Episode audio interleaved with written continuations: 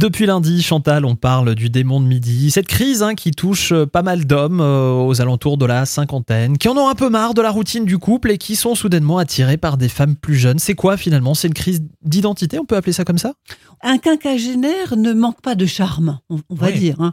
Il s'habille en sportswear chic, comme on dit, pratique toujours une activité sportive et habituellement, c'est une période de sa vie où il est à l'aise financièrement. Mais euh, sa compagne ne lui fait plus de compliments ou pas beaucoup. Elle est fatiguée par son travail professionnel, celui de la maison. Elle s'occupe toujours des enfants, même quand ils sont plus grands. Donc elle est moins gaie, elle est moins confiante également en, en sa propre séduction parce que elle aussi a changé, son corps a changé, les maternités, etc.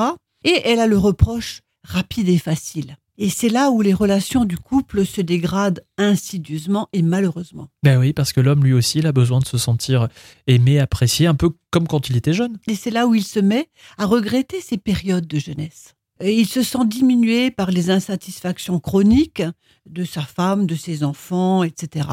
Et l'attitude séductrice et de jeunisme du père est également vécue comme un danger par le fils. Ouais, il amène sa petite copine le dimanche après-midi et qu'il voit que son père euh, la regarde, euh, pas forcément avec convoitise, mais il trouve que c'est une jolie jeune femme.